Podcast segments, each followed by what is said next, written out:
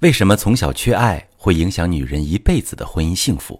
你好，这里是中国女性情感指南，我是许川，用心理学带你找到幸福的方向。遇到感情问题，直接点我头像发私信向我提问吧。朋友们，缺爱的女生进入婚姻，真的会更难得到幸福吗？我最近呢一直在看一个综艺，叫《再见爱人》。在《再见爱人二》里面，张婉婷极强的控制欲和近似疯狂的态度，让很多人都直观的感受到他们婚姻有多窒息。但是在看完她和她妈妈对谈成长经历之后，一切似乎都变得可以理解。她的父亲早早去世，张婉婷从十二岁就开始一个人去北京打拼。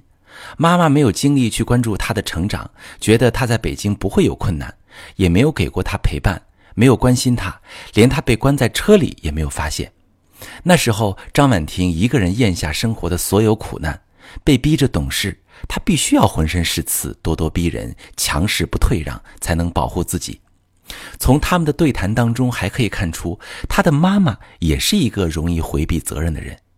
妈妈说自己不支持张婉婷跟宋宁峰恋爱，可张婉婷却说：“你根本就没有说过，你对外人总是夸宋宁峰真好，私下里却跟我说不支持，这有什么用呢？”妈妈陷入沉默。长期缺爱，又面对着容易回避责任的母亲，张婉婷就被逼着成为了家庭中扛事儿的角色。因为成长期受过太多伤，才不得不在成年之后用最凶狠的一面来当自己的保护色。因为从小就没有得到过爱，所有的东西都要靠自己争抢，长大之后就不会习惯认输服软，并且会一直要求对方来满足自己、关注自己，表现强烈的控制欲。只有牢牢地把关系控制在手上，他才不会离开自己，这样就不会再回到那时候，不会感受到以前的孤独、无助、痛苦，毫无依靠。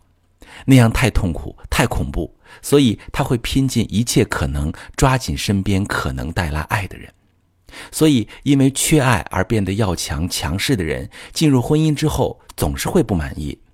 第一，他们会觉得伴侣不够爱自己；可是他们的成长经历呢，会让他们有一个恐惧，那就是如果我好声好气的去要，是要不到的。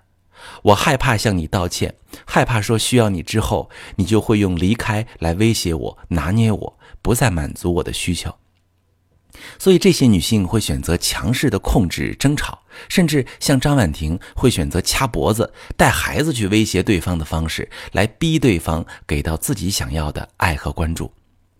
表面上看是对伴侣的爱而不得，深一层看，在歇斯底里痛哭的时候。何尝不是透过伴侣向当初的父母质问索求呢？第二种状况，他们会觉得伴侣的拒绝和爱是可怕的。不是每一个人都懂得心理学。当丈夫迎来妻子劈头盖脸的指责、攻击，甚至是逼问和威胁的时候，他是会感受到受伤的。比如宋宁峰长期处在这种控制之下，也会忍无可忍的爆发。你总是要我听别人的，听你的。那我呢？我的存在又在哪里？我很失望，我不开心，我不开心有错吗？而伴侣的这种反应会加剧他们的恐惧。你怎么能这样对我呢？你在拒绝我，在伤害我。可是他们又不得不承认自己离不开对方，一半是恨，恨对方不能无条件的爱自己；一半是爱，爱对方对自己好的那些时刻，就像当初对父母的感受一个样。如果你能意识到自己并不是表面上那样从小坚强独立，能扛住一切伤害，你能意识到自己也曾深深受过伤，只是一直被压抑，一直以为自己没事儿。如果你发现自己在婚姻中出现了缺爱、控制欲的特征，你需要对方，想要对方爱你，可是你又无法表达，每次话到嘴边都变成恶毒的攻击，那么你真的需要好好的去疗愈当时受过伤的那个自己。打破这个恶性循环，去拥抱你的内在小孩，识别自己的真实需求，去识别对方的反应，尝试真正的爱上一个人。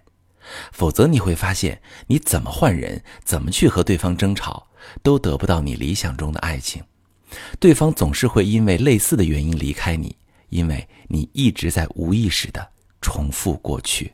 我是许川，如果你正在经历感情问题、婚姻危机。可以点我的头像，把你的问题发私信告诉我，我来帮你解决。如果你的朋友有感情问题、婚姻危机，把我的节目发给他，我们一起帮助他。喜欢我的节目就订阅我、关注我，我们一起做更好的自己。